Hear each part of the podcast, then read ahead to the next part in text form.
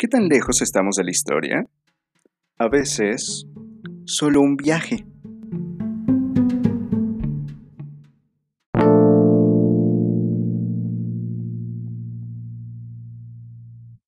Arriba las marihuanas.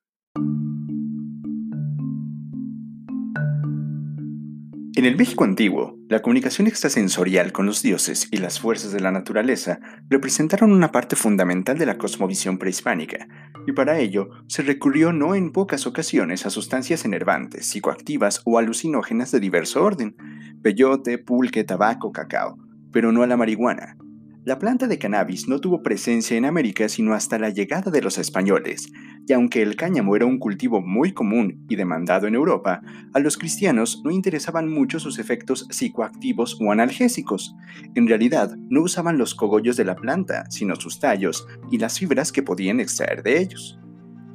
El hilo de cáñamo fue usado por siglos como un insumo fundamental en la industria naval era la materia prima para la elaboración de las cuerdas y velas que prácticamente todos los barcos requerían, por lo que era un producto codiciado y útil por la resistencia de sus fibras. Muy probablemente, las velas y cuerdas de las tres carabelas de Colón o los barcos en los que Cortés navegó estaban elaboradas justamente con fibras obtenidas de la planta de cannabis, y fue así como las primeras semillas cruzaron la mar océano para llegar hasta América. Es posible que las primeras semillas de cannabis llegaran con Hernán Cortés, pero no durante la conquista, sino en uno de los dos viajes que tuvo que realizar a España tras la derrota de Tenochtitlan, concretamente en 1532, y en los cuales a su regreso a América trajo animales, vino y diversas variedades de semillas para intentar establecer en las nuevas tierras ingenios agrícolas. Como ya mencionamos, el interés en el cáñamo se centraba sobre todo en su uso textil, así que es de suponer que ante el requerimiento de nuevos barcos para continuar las exploraciones en el Nuevo Mundo, el cáñamo se intentará sembrar en América para satisfacer la demanda de cuerdas y velas.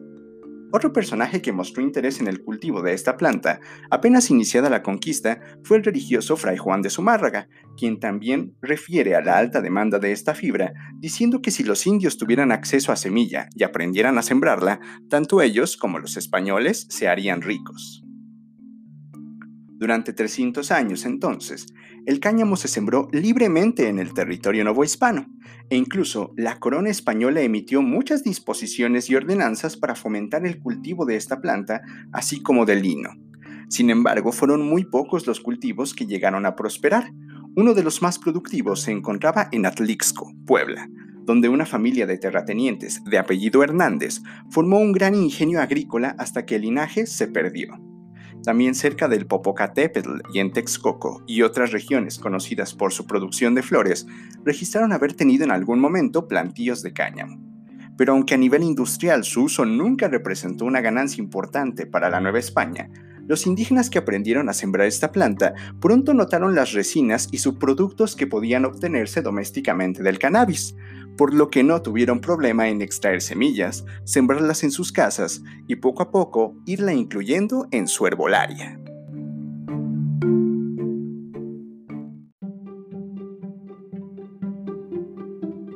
Los conocimientos en herbolaria de los pueblos indígenas les permitió de inmediato identificar los posibles usos de estos otros subproductos que a los españoles y a la industria no interesaban.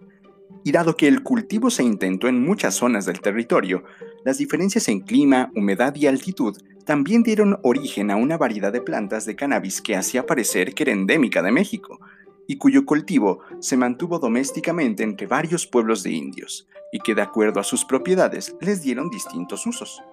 Además de sus aplicaciones terapéuticas, también se aprovecharon sus propiedades psicoactivas, y para ello se incluían las resinas en brebajes, pomadas, el consumo directo de las semillas, o como es de suponerse, fumar la flor, que debió volverse una actividad habitual en algún punto del siglo XVIII. Y aunque su uso se identificaba con la población indígena mayoritariamente, realmente no significó un problema durante el régimen virreinal.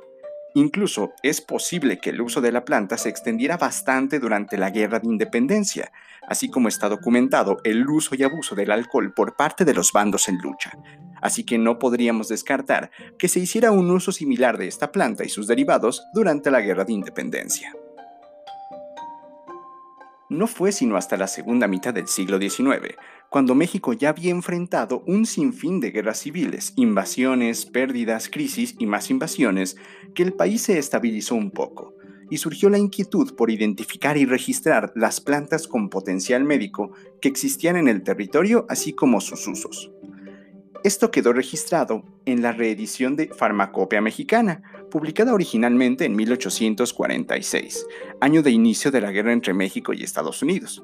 En este libro, tanto en su versión original como en las reediciones de los años 74, 84 y 96, se registra por una parte el cáñamo, cannabis sativa, y por otro la marihuana, con G, cannabis indica dentro de la sección medicinas elementales más comunes, y aunque se advierte de su potencial tóxico, no generaba un estigma respecto a su uso. Sin embargo, debido a que su uso ya no solo se vinculaba con los indígenas en particular, sino con las clases populares y aún más las clases marginales, eh, como los indígenas, la planta y su uso lúdico se comenzó a ver con prejuicio y aunque no estuvo prohibida durante largo tiempo, no faltaron las voces que proponían su erradicación y reprimir el consumo, aun a pesar de que la Sociedad Farmacéutica de México la consideraba como una planta medicinal y también así los códigos de salubridad de la época. También circulaban en la prensa informes que sostenían que los consumidores podían caer en la locura y tomar actitudes violentas debido a sus efectos alucinógenos. Así que conforme terminaba el siglo XIX y comenzaba el XX, más y más marihuanos comenzaban a ocupar los espacios de la nota roja. Poco a poco, el prejuicio se fue sembrando, de tal suerte que se llegó a declarar que su consumo degeneraba la raza, lo que nos hace preguntarnos, ¿Está realmente la medicina detrás de la prohibición de la marihuana? ¿O es más bien el clasismo y el racismo de nuestro país lo que motivó su prohibición? En 1882 se decretó una prohibición sobre el consumo de marihuana en el estado de Oaxaca. Y adivinen quién era el gobernador. Exacto, Porfirio Díaz.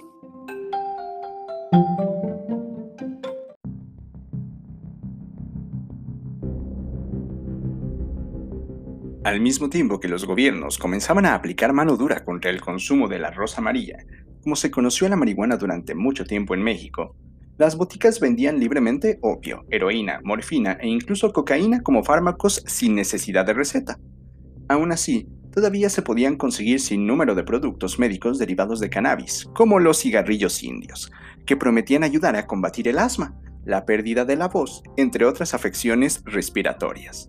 También se anunciaban tinturas a base de extracto de cáñamo que prometían el mismo efecto analgésico, pero menor efecto psíquico. Incluso en las exposiciones universales de París, México hizo gala de su herbolario mostrando a la marihuana como patrimonio indígena, especialmente el estado de Querétaro, presentándola como una de las plantas representativas de su región. Pero a medida que el prejuicio se arraigó, en el periódico dejó de haber notas y publicidad que defendiera su potencial médico y fueron sustituidas por otras donde se advertía de sus peligros, la violencia psicótica que generaban y se abogaba por su prohibición.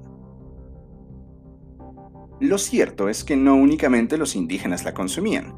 Como ya vimos, era un producto farmacéutico reconocido y se vendían derivados muy variados, extracto alcohólico, ungüentos, hashish, cannabinona, cannabina y la florencia misma.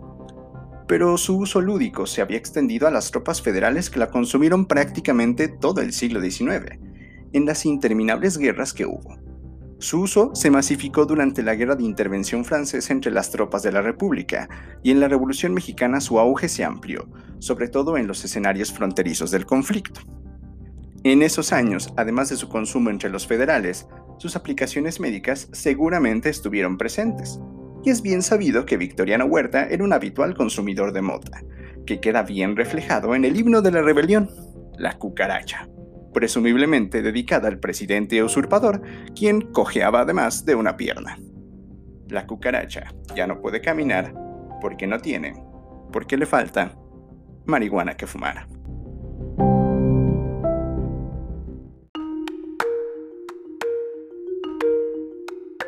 Raíz de la firma de la Convención Internacional del Opio en La Haya en 1912, muchos países comenzaron a cuestionar su lógica respecto a ciertas sustancias con potencial psicoactivo.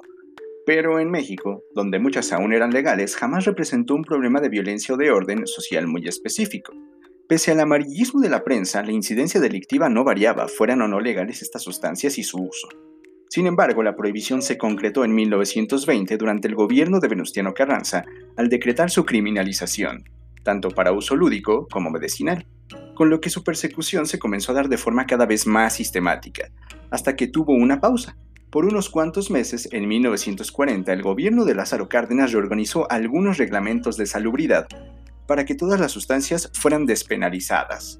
El plan resultó un éxito a corto plazo. Muchos presos vinculados a consumo fueron liberados. Los delitos vinculados a drogas bajaron drásticamente, lo que permitía a la policía concentrarse en otras actividades. La incidencia delictiva no se disparó. El comercio ilegal se paró y se creó un programa de administración de dosis a personas que tuvieran adicciones a través de unidades móviles. La medida fue muy aplaudida, aunque como siempre tuvo sus detractores. Estuvo activa unos cuantos meses. Desafortunadamente, la Segunda Guerra Mundial provocó una escasez de morfina, opioides y otras sustancias de uso médico que comenzaron a hacer inviable el plan, con lo que el antiguo reglamento no tardó en entrar en vigencia de nuevo. Aún así, en este siglo, hemos visto cómo muchas legislaciones prohibitivas colapsan en países desarrollados del mundo, y viviendo en uno donde la criminalización ha costado más de medio millón de vidas. ¿Vale la pena seguir derramando sangre para conservar un prejuicio? Mientras tanto, buenos humos y buen viaje.